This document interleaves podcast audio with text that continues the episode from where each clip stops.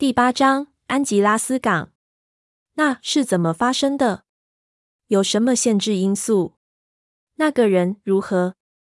怎么能在紧要关头找到某个人？他怎么会知道他有危险？我怀疑他能不能了解这么迂回曲折的问题。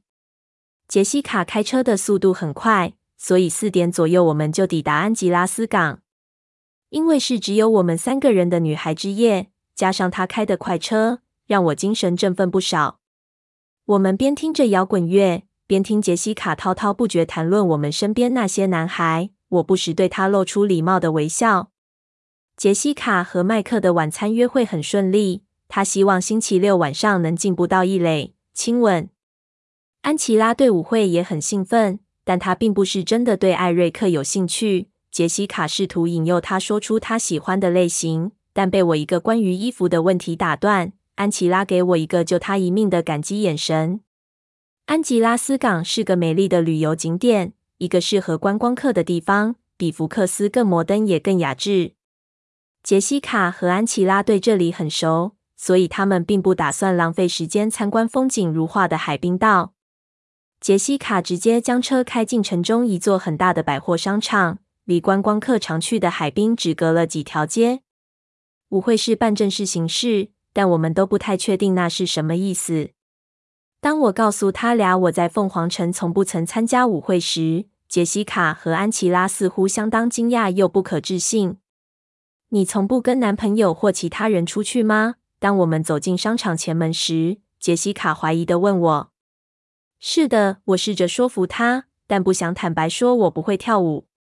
我也没有男朋友或其他要好朋友。我不太出门。为什么？杰西卡紧追不舍地问。没有人约过我，我诚实的回答。他怀疑地看着我。但这边有人约你啊，他提醒我，而你拒绝他们了。我们走到少女楼层，巡视着架上的衣裳。嗯，除了泰勒，安琪拉小声地纠正。对不起，我倒抽一口气。你刚说什么？泰勒告诉所有人。你会跟他一起参加舞会？杰西卡用怀疑的眼神看着我。他说什么？我激动地大喊：“我就跟你说这不是真的！”安琪拉对杰西卡低声说。我整个人因为太过震惊而说不出话来。接着我开始气恼。但我们今天是出来买衣服的，有正事要做。这就是为什么罗伦不喜欢你。当我们翻找衣服的同时，杰西卡傻笑地说。我咬牙切齿地说：“你认为，如果我用我的卡车斩过他，他能对那场意外不那么内疚吗？那样他可能愿意放弃对我的补偿行为，我们就算扯平了。有可能。”杰西卡窃笑。如果这是他这样做的原因，女装部并不大，但他俩都找到一些中意的衣服试穿。我坐在试衣间的矮椅子上，身边围着三面镜，试着控制我的气恼。杰西卡对两件衣服犹豫不决，其中一件是基本款的无肩带黑色长裙，另一件是细肩带的蓝色过膝洋装。我鼓励她穿那件蓝的，可以衬托她的眼珠。安琪拉选中浅粉红色的洋装，秀出她美丽高挑的身材，让她浅棕色的头发像蜂蜜色一般美丽。我大力称赞他们，并帮他们把不要的衣服挂回衣架。整个过程比我以前跟瑞尼去购物来得快，也更简单。我猜是因为这儿的选择不多。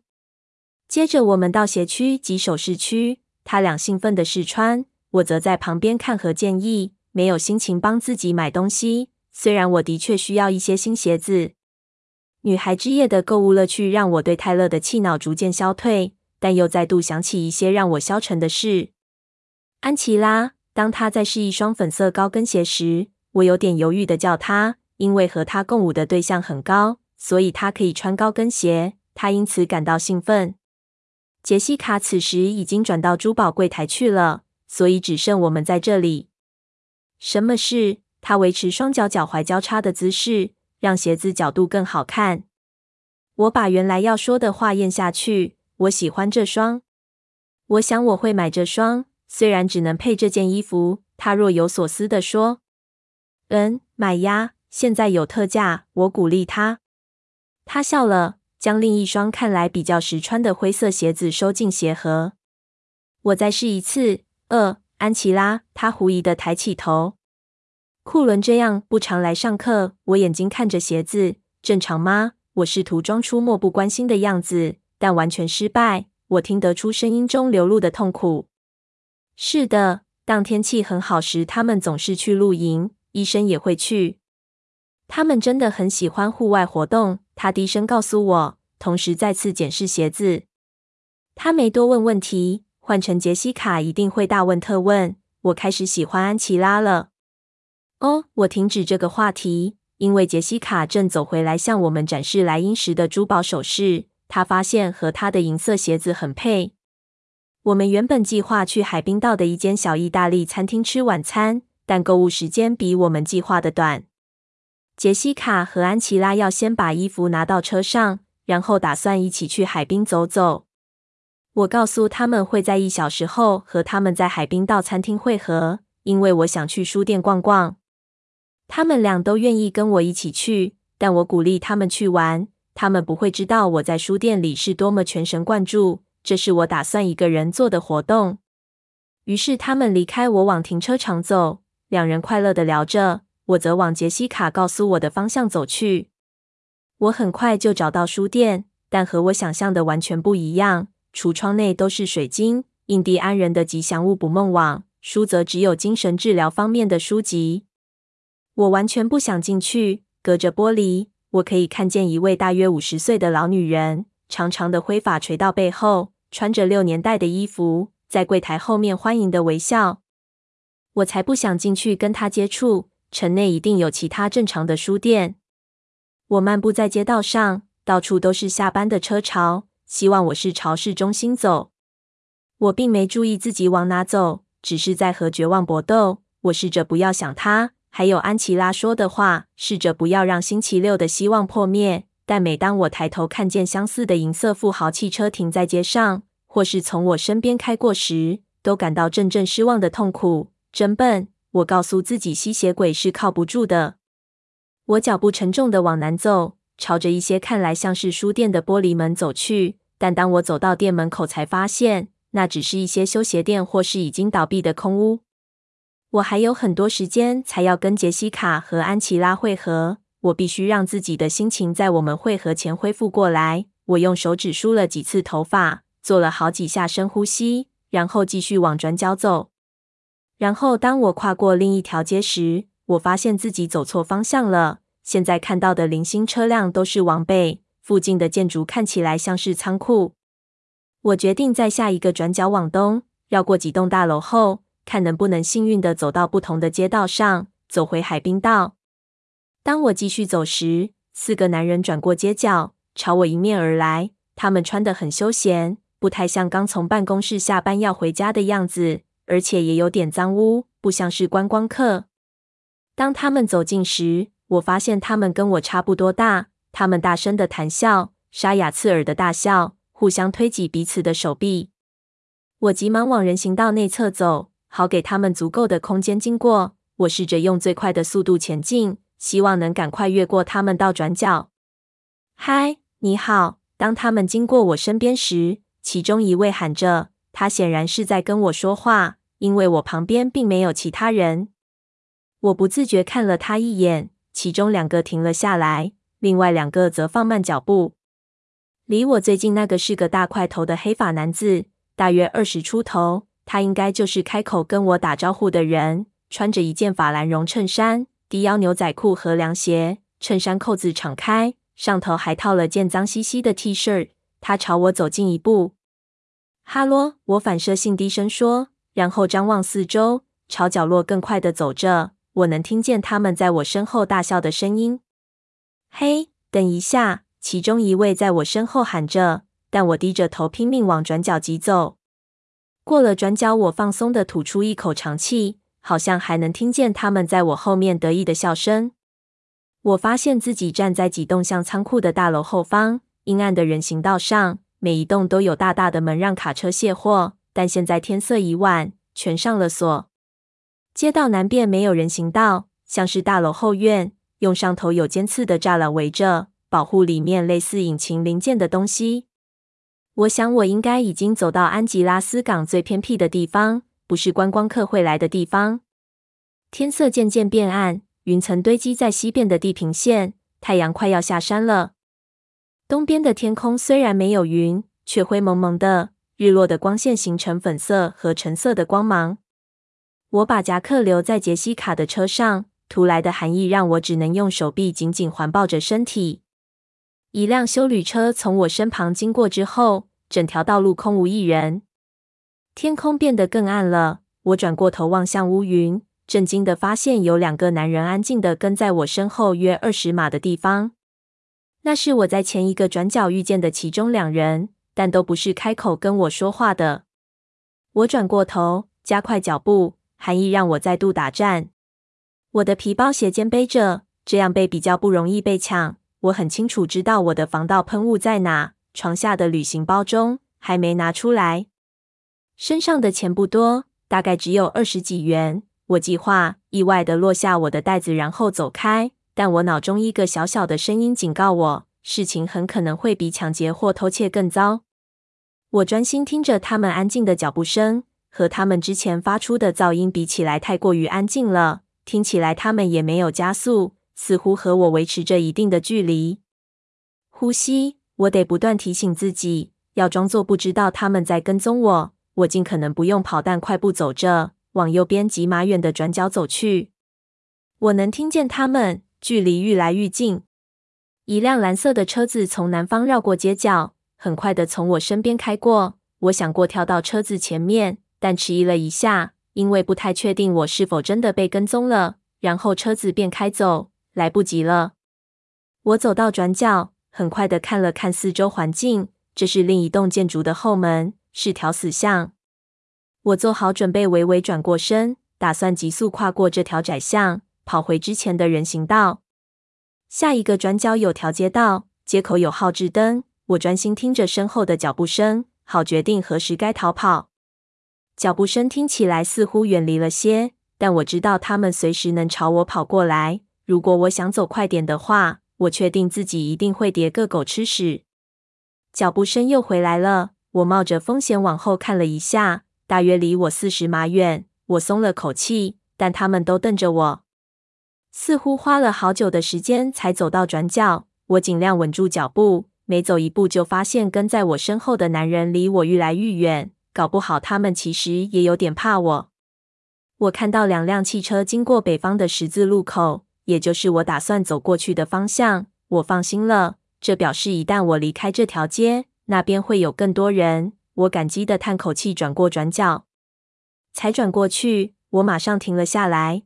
街道两边都是黑色的墙，没有任何门或橱窗。我可以看到远远两个十字路口外的街灯、汽车和更多行人，但都离这儿太远。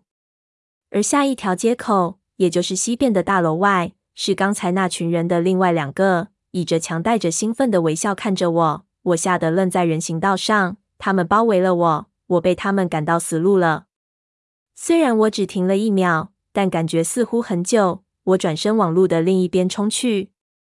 我知道这样做完全没用，有种绝望的感觉浮现。我身后的脚步声现在变大了。你在这里呀！结实的黑发男人如雷的喊声打破原本的安宁。我吓得跳了起来，但在一片黑暗中，他看的似乎是我身后的人。是呀，另一个声音在我身后大声回答，又吓了我一跳。我试着走得更快，想赶到对街。我们好像绕了不少路，脚步慢了下来。我就快接近在大楼旁闲晃的那两个人了。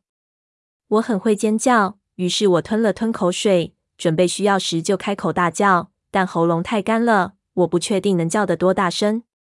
我又将斜背的皮包拿下来，用手抓住皮包的带子，准备视情况交出它或拿来当武器。原本倚在墙边、体格矮壮的男子，看到我小心翼翼的走走停停，接着又缓缓的走向街道时，他站直身子，走开，不要靠近我。我用听起来强壮、不带恐惧的声音说，但我的喉咙太浅，完全发不出声音。别这样，小甜心！刺耳喧哗的笑声在我身后响起。我两脚分开，撑住，防备着。努力的回想我知道的那些防身术：用手背往上击，应该能打断鼻梁或击中头部；用手指刺入对方的眼睛，勾住并挖出眼珠；还有最普遍的一招，用膝盖攻击对方的属膝部。但我脑中那个悲惨的声音，同时也告诉我，我不见得有机会逃得了，因为他们有四个人。闭嘴！我对脑中的声音说，免得恐惧使我全身无力。但我知道，除非出现救星，不然我是逃不了的。我试着吞吞口水，准备要大声的尖叫。突然，一道汽车大灯闪过街角，那辆车子几乎撞上那个矮壮的男人，逼着他跳离开人行道。我冲上马路，这部车正要停下来，也可能撞到我。但这辆银色的车出乎意料的甩尾停住，副驾驶座的门猛地打开，就在我面前。上车！一个狂怒的声音说：“真神奇！”一听见他的声音，即便我还没上车，但我所有的恐惧马上消退，安全感袭遍全身。我跳上车，大力关上门。车内很暗，门关上后也关住外界所有光线，我只能从仪表板发出的微弱光芒略略看见他的脸。他往北边开去，轮胎摩擦地面发出尖锐声，车子加速太快。突然偏离，往街角那个愣住的男人撞去。我仿佛看见那男人跳离人行道，他则赶忙将车驶正，加速往港口开去。系上安全带，他说。我才发现自己两只手紧抓着座椅。我很快听话，系上安全带，扣上的声音在黑暗中听起来好响亮。车子往左急转弯，然后加速向前开，连续冲过几个红灯都没停下来。但我只觉得无比安全。一开始，我完全迷失了，连自己在哪都弄不清。望着他的脸，全然的放松。我知道他又救了我。在有限的灯光下，我端详他俊美的脸庞，呼吸慢慢恢复正常，直到我发现他的表情极为愤怒，才突然想起刚才的事。你在生我的气吗？我惊讶地发现自己的声音很沙哑。没有，他简短地说。但他的声调听得出气愤。我沉默地坐着，看着他的脸，但他炽烈的眼神看着前方。然后车子突然停下来。我回头望，但除了路边树木朦胧的黑影之外，还是一片漆黑，看不见任何东西。我知道我们并不在城内。贝拉，他问，声音很紧张，表示他努力控制着自己。是的，我的声音也很粗哑。我试着低声的清清喉咙。你还好吗？他还是没看我，但脸上的盛怒已逐渐消退。是的，我轻声沙哑地说。请别看我，他下令道。我很抱歉。为什么？他猛地叹口气。直到我冷静下来之前，跟我聊一些无聊的事。他解释，同时闭上眼睛，用拇指和食指捏着鼻梁。呃，我绞尽脑汁想一些琐碎的事。我明天上课前要碾死泰勒·克罗利。他的眼睛还是紧闭着，但嘴角抽动了一下。为什么？他跟所有人说我要跟他去舞会，不是他疯了，就是他想为上次几乎撞死我做出补偿。嗯，你记得的，他可能认为舞会是最好的方法。所以我想，如果我也做出危及他生命的事，我们俩就扯平了。他就不用做任何补偿。我不想为自己增加敌人，但如果他能不再烦我，也许罗伦就不会生我的气了。虽然我可能会压毁他的 Sentra，但就算他没有车，他还是有办法带他去舞会。我唠叨地说些蠢话。我听说了，他的声音听起来平静多了。你听说了？我不可置信地问。之前的火气又冒起来。如果他从颈部以下全部瘫痪的话。他就别想去舞会了。我低声说，修正我的计划。爱德华叹口气，终于睁开眼睛。你还好吗？不太好。我等着，但他沉默不语。他将椅背放到躺着，看着车顶，脸色很严厉。有什么不对吗？我的声音很轻。有时候我很难控制我的脾气。贝拉，他的声音也很轻，望着窗外的双眼微微眯起。但是，即使我回头猎杀那些家伙，对事情也没有任何帮助。他并没有把话说完，还是望向远方，挣扎了一会，再次控制他的愤怒。至少，他继续说：“我是这么说服自己的。”哦，这个字不太适当，但我想不出更好的反应。我们沉默的坐着。我望一下仪表板上的钟，已经过了六点半。杰西卡和安琪拉会担心，我低声说：“我应该要和他们会合的。”他没说话，默默发动引擎，平顺的将车子掉头，加速朝城里开去。车飞快的，即使在街上，在车阵中流利的迂回前进，然后缓缓停在海滨道。他并排停在路边。我觉得这个车位对富豪来说有点小，但他很轻松的就开进去停好。我从车窗能看见贝拉那意大利餐厅的灯光。杰西卡和安琪拉正从我们车旁焦急的走过去。你怎么知道是在这？我望着餐厅，狐疑的想问，但终究只是摇摇头。接着我听见车门打开的声音，转过头发现他正打算下车。你在干什么？我问。带你去吃饭。他微笑，但眼神很坚持。他下车，关上车门。我解开安全带，赶快走出车子。他已经在人行道上等着我。他先我一步开口，进去通知杰西卡和安琪拉，免得我要亲自出马告诉他们。我不认为我能控制自己。我不想跟你的朋友起冲突。我为他声音中的威胁而颤抖不已。小杰。安琪拉，我大声喊着他们。当他们转身时，我向他们挥手。他们立刻冲向我，脸上明显有松口气的神情。但当他们看到站在我旁边的人时，表情立刻转成惊讶，犹豫的离我们几步远。你去哪了？杰西卡的声音有点猜疑。我迷路了，我不好意思地承认。然后我遇见爱德华，我指着他。我能加入与你们一起晚餐吗？他用丝般轻柔、令人无法抗拒的声音问。他俩大吃一惊，因为他从未跟他们说过话。呃，当然，杰西卡轻声说。嗯，事实上，贝拉，我们在等你的时候已经先吃了一些。抱歉，安琪拉坦白。那没关系，我不太饿。我耸耸肩说。我想你应该吃点东西。爱德华的声音很低。但充满权威。他望着杰西卡，然后略微大声一点地说：“如果我今晚开车送贝拉回家，你会介意吗？这样你们就不用等他吃完饭了。”“嗯，没问题。”我想，他咬着唇，试着要从我的表情猜出我的心思。我对他眨眨眼，我什么都不想，只想和我的救星永远在一起。有太多问题我想问他，但要等到我俩独处时才行。好，安琪拉抢在杰西卡之前先回答。明天见，贝拉。爱德华，他抓起杰西卡的手，将她往车子的方向拖过去。他们的车就停在比较远的一号街上，从这可以看到。等他们上车后，杰西卡转过身向我们挥手道别，脸上写满好奇。我也向他们挥手，直到他们的车开走，然后转向他。老实说。我不饿，我坚持，同时仔细研究他的表情，但猜不出来。别跟我争。他走向餐厅大门，带着强硬的表情将门拉开，握着门把等我。显然，讨论到此结束。我越过他进入餐厅，认命的叹着气。餐厅并不拥挤，已经过了安吉拉斯港的用餐尖峰时间。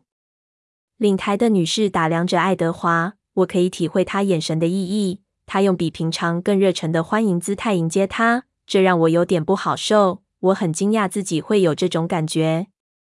他比我高几寸，一头金发显然是染出来的。两位吗？他的声音充满挑逗的味道，不管是不是故意的。我看到他瞄了我一眼，然后又移开，对我的平凡和我俩并没有紧紧黏在一起觉得满意。他领着我们到大的能坐四个人的桌旁。在餐厅最拥挤的中央位置，我正准备坐下，但爱德华对我摇摇头。有没有比较隐秘、不受打扰的位置？他对领班轻声但坚持地说。我不知道他是怎么做到的，但他似乎熟练地给了他一些小费。我从不曾看过有人拒绝领台的代位，除了在老电影中才有这种安排。当然，他的声音和我一样惊讶。他转身带我们穿过隔板，进入一个小小的圆形雅室，整间都是空的。这儿如何？非常好。他闪过一丝微笑，让他失神了一会。呃，他惊愕地甩着头，想让自己清醒，马上为您服务，然后步履不稳地走出去。你不该对别人这样的，我批评他，非常不公平。怎样？像刚刚那样迷惑人？他现在可能已经因为喘不过气或换气过度而昏倒在厨房里了。他似乎有点困惑。哦，得了吧，我怀疑的说，你应该知道你对人的影响力。他的头歪向一边，眼神充满好奇。我让人昏眩。你没注意到？你以为一般人能那么容易有这种效果？他没有理会我的问题。那我也让你觉得昏眩吗？经常，我承认。然后女士过来，脸上充满期盼的表情。领台绝对躲在厨房。这个新的女士看到她，脸上有着满意的神情。她用手将短短的黑发挽在耳后，带着不必要的殷勤微笑着。哈喽，我是安珀，今晚为两位服务。要喝些什么饮料吗？我注意到他只对他说话。他看着我，像是在问我。我要可乐，两杯可乐。他说：“马上来。”他给了他另一个殷勤的微笑，但他没有察觉，只是专心看着我。怎么啦？当服务生离开后，我问他，他的眼光停住在我脸上。你现在觉得怎样？我很好，我回答，对他的热切感到惊讶。你没有觉得昏眩、生病、发冷？我应该吗？他对我茫然的回答窃笑着：“嗯，其实我在等你昏过去。”他又露出那个让我无法呼吸的帅气笑容。我不觉得这会发生。等我终于回过神，可以呼吸之后，说：“我很能控制不愉快的事。如果你能吃点糖和食物的话，我会觉得好些。”真准。女士马上带着饮料出现，还有一篮面包棒，同时帮我们放好餐具。准备好要点餐了吗？他问爱德华。贝拉，他问我。女士只好不情愿的转向我。我挑了菜单上看到的第一样东西，嗯，一份蘑菇饺。先生呢？他带着微笑转向他。我不用，他说。当然他不用。如果你改变心意的话，随时通知我。纽尼作态的微笑还在，但他并没有看他。他不太高兴地走开。喝吧，他下令。我顺从地啜着可乐，越喝越多，惊讶自己竟然如此口渴。当他把他那一杯推向我时，我才发现我几乎快喝光自己这杯了。谢谢，我低声说，还是很渴。冰块的寒意传到胸口，让我颤抖着。你冷吗？因为可乐，我解释，还在颤抖。你没带外套，他的声音不太高兴。有，我看着旁边的空椅。哦，我留在杰西卡的车里了。我现在才想到。爱德华脱下他的夹克，我突然发现以前从没注意过他的穿着，不止今晚，而是从见到他开始，因为我都专心在看他的脸庞，而无法看其他地方。现在我逼迫自己要专心看，他正脱下身上那件米白色的皮夹克，露出象牙白的高领毛衣，完全贴身，强调出他的胸肌。他把夹克递给我，打断我充满感情的凝视。谢谢，我再次说，伸出手接过夹克。很冷，像早上拿起我的夹克时一样的感觉，因为挂在通风的玄关而充满寒气。我又再次颤抖。它闻起来真美妙，我猛力吸着，试着找出这好闻的味道是什么。闻起来不像古龙水。衣袖对我来说太长，于是我将衣袖反折。好让手能自由活动。蓝色很衬你的肤色，看起来很美丽。他看着我说：“我很惊讶，满脸通红的垂下眼光。”他将面包篮递给我，说：“真的，我不会饿昏过去的。”我抗议地说：“你应该吃一点，正常人应该吃的。”你看起来抖得很严重。他还是充满怀疑。他望进我的眼睛。我看到他眼中的亮光，比我之前看过的都亮。今天是奶油糖的金色。和你在一起让我觉得很安全。我自己招了，被他催眠的再次说出实话。这似乎让他不太高兴，浓密的眉头皱了起来，摇摇头，用皱眉表示不满。这比我计划的更复杂。他对自己喃喃低语。我拿起一根面包棒，从尾端一点一点的啃着，衡量他的表情，心想何时才能再问他问题。通常，当你的眼睛如此明亮时，你的心情都是不错的。我说着，试着打断他皱眉和阴郁的思索神情。他大吃一惊的看着我：“什么？当你的眼珠是黑色时，表示你在生气。我想等一下就会是了。”我继续说着：“我有一个想法。”他的眼睛眯了起来，又有想法了。嗯嗯，我嚼着刚咬的那一小口面包，试着用平静的态度说：“我希望这次会比较有创意。还是你又从漫画书中剽窃什么点子了？”他嘲弄的微笑一闪而过，眼神仍然很紧张。嗯，不是，我不是从漫画书中得到的，但我也不是自己想到的。我承认。所以，他催促着。但女士带着食物大步走进隔间，我才发现我俩在不知不觉间都轻声隔着餐桌靠向对方。因此，当她走进来时，我们赶忙挺直身躯。她将餐盘放在我面前，看起来很好吃，然后很快转向爱德华：“你改变心意了吗？”他问。“我可以为你拿点什么吗？”我可以想到他话中的另一种意涵。“不用了，谢谢。但如果能再来一杯汽水会更好。”他用修长白皙的手指着我面前的空杯，马上来。他拿走我的空杯离开。你刚才说？他问。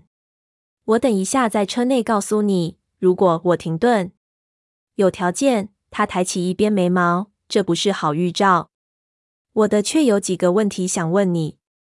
当然。女士带着两杯可乐回来，她放下饮料，没说任何话就离开了。我啜了一口。好吧，开始吧。她催促着，声音还是很严厉。我试着用最平静的眼光望着他，但很可能只是我的想象。你怎么会在安吉拉斯港？他低头看桌面，慢慢将他的手交叉放在桌上，从他的睫毛下瞄我，眼神游移着，脸上挤出不自然的笑容。下一个。可是这是最简单的，我抗议。下一个，他坚持。我沮丧的低下头，打开餐具，拿起叉子，小心的插起一个水饺，慢慢放进口中，边想边嚼着。蘑菇很好吃，我咽下去，再喝一口汽水，然后抬起头。那好吧，我怒视着他，慢慢的开口说：“这样说吧，当然只是假设，那个某人能知道别人在想什么，能读出别人的想法。你知道的，有一些例外。”只有一个例外，他纠正我。假设，好，只有一个例外。那么他那么合作让我有点激动，但我试着看起来漫不经心。那是怎么发生的？有什么限制因素？那个人如何？怎么能在紧要关头找到某个人？他怎么会知道他有危险？我怀疑他能不能了解这么迂回曲折的问题。假设问题，他问。当然，嗯，如果那个人，我们就说他是乔伊吧。我建议。他挖苦的笑。乔伊，好的。如果乔伊够专注在对方身上，那么对于时间便不用太精准。他摇摇头，翻翻白眼。只有你会在这么小的城市中惹上麻烦。你差点打破这个城市十年来的零犯罪率统计数字。我们应该是在讨论假设性的个案。我冷淡的提醒他，他对我笑，眼神非常温暖。对的，却是。他同意。我应该称呼你珍吗？你怎么会知道？我问，来不及隐藏声音中的强烈感情。我发觉自己又轻声向他了。他似乎有点犹豫不决，被内心的两难拉扯着。他的眼睛盯着我，我猜他正在决定是否要告诉我实情。你可以相信我，你知道的。我低语，想都没想便伸手触碰他交叉的双手，但他马上闪开，我连忙收回手。我不知道我有没有选择。他的声音很低很低。我错了，你比我想的更具观察力。我想你永远是对的。我通常是。他再次摇摇头。可是我也猜错另一件事：你不是引来意外的磁铁，意外还不足以涵括你的情况。你根本就是引来麻烦的磁铁。半径十里范围内，如果有任何危险的话，一定会找上你。你自己也算是其中一种吗？我猜。他的脸垮下来，变得冷酷，面无表情。没错。我再次伸出手，越过餐桌，无视他微微退缩的动作，用我的指尖小心地碰触他的手臂。他的肌肤很冰凉，但很硬，像岩石般。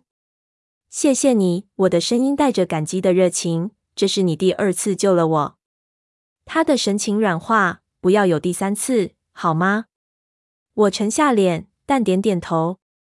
他将手从我手底下抽回，放在桌下，但他的身体倾向我。我是一路跟着你们到安吉拉斯港的，他承认，说得很快。我以前从未试过不断拯救一个人的性命，我没想到会有那么多的棘手麻烦，可能因为那个人是你。普通人不会一天遇上那么多灾难。他停顿一下，他的跟踪照理应该会让我觉得气恼，但完全不会。我反而感到无比的兴奋。他瞪着我，也许好奇我的嘴角为什么会露出不由自主的微笑。你没有想到，可能我应该在上次的撞击事件中就死亡，而你干涉了命运。我推测着，想打断自己脑中的欣喜。那不是第一次，他说。他的声音低得几乎让我听不见。我诧异的瞪着他，但他只是低下头。在我第一次遇见你那天，应该就是你的死亡之日。我因为他说的话而颤抖，想到那一天他黑色眼珠对我怒目而视的情景。但我现在并不觉得恐惧，反而有种全然的安全感。如果此时他抬头研究我的眼神，将会发现其中绝无恐惧。你想起来了？他问。天使般的脸庞极为严肃。是的，我很平静。可是你现在坐在这里，他的声音中有一丝不可置信的味道。他抬起一边眉毛。是的，我坐在这里，因为你。我停顿，因为不知怎么的，你今天找到了我。我说的很快。他紧抿着唇，眯着眼看我，内心还在挣扎。他的眼睛巡视着我满是食物的餐盘，又转回我脸上。你边吃，我边说。他讨价还价。我很快的插了另一个饺子放进嘴里，急促的嚼着。跟踪你比我想的还难。通常我可以很容易找到我要找的人。在我听见他们脑中想些什么之前，他担忧的看着我，我才发现我又僵住了。我逼自己吞下食物，然后继续插起另一个饺子吃。我不经意的监视着杰西卡，就像我说的。只有你会在安吉拉斯港惹上麻烦，而且一开始我并没注意到你离开了。当我发现你没跟他们在一起后，我听见他脑中的声音说你要去书店，我才知道你走开了，而且是往南走。但我知道你会很快回来跟他们会合，所以我便等着你，随意的聆听街上行人的脑中思绪，看是不是有人注意到你，这样我就能知道你在哪里。我没有理由担心。可是我觉得很焦虑，他有点迷失在自己的思绪中，眼神视而不见地看着我，思绪漫游在我不敢想象的地方。我开着车到处绕圈子，同时聆听着街上行人的思绪。太阳终于下山了，我几乎打算下车找你。然后他停下来，因为突然的怒气而咬牙切齿，但他努力让自己平静下来。然后怎么了？我低声问。他还是看着我的头顶上方，我听见他们在想什么。他咆哮着，上唇扭曲，露出牙齿。我在他的脑海中看到你的脸。他突然轻身向前，一只手肘放在桌上，用手遮住眼。他这样的动作吓到我。这很难，你不知道这有多难。我只是把你带走，而让他们活下去。他的声音被他的手臂遮住，不是很清楚。我应该让你跟杰西卡和安琪拉一起回去，但我担心，如果我离开你，我会回去对付他们。他低声承认。我静静地坐着，脑中思绪翻腾。我用手遮住唇，围倚在椅背上。他仍然用手遮着脸，动也不动，像是一尊大理石刻成的雕像。最后，他终于抬起头来，眼神带着问号，搜寻我的目光。你准备要回家了吗？可以走了。我语带保留，充满感激地说，因为我们接下来有好几小时的时间一起开车回家，我还不准备跟他说再见。女士未等我们召唤，便自动出现。他可能一直在偷看我们。需要什么吗？他问爱德华。我们准备要买单了，谢谢。他的声音很低，很刺耳，还充满我们刚才对话的紧张情绪。他被弄糊涂了。他看着他，等他回应。马上来，他结结巴巴地说：“这是您的账单。”他从身上的黑色围裙口袋内拿出一张纸递给他。他手上已经准备好钱了。他将钱折起来递给他。不用找零，他笑着说：“站起来。”我则笨拙地起身跟上他。他再次动人的对他微笑：“祝您有个愉快的晚上。”他向他道谢。但眼睛仍然看着我，我努力控制我的欣喜。我们一同往大门走去，他和我走得很近，但小心的避免碰到我。我记得杰西卡说过他和麦克的关系，他们几乎快到一垒了。爱德华似乎可以知道我的想法，他神情古怪地低下头。我望着行人道，心里祈祷，希望别让他知道我在想什么。他为我打开车门，等我进去后，轻轻关上。我看着他进入车内，再次为他优雅的举动感到惊讶。我可能从现在起要习惯，但我没办法。我有种预感，爱德华不是那种会让你习惯的人。他进入车内，发动引擎，打开暖气。外面很冷，我猜好天气即将结束。我因为穿着他的夹克而感到温暖，并趁他不注意时嗅闻他夹克上的味道。爱德华不怎么优雅的将车驶入车巢内。朝着高速公路开去。现在，他意味深长的说：“该你说了。”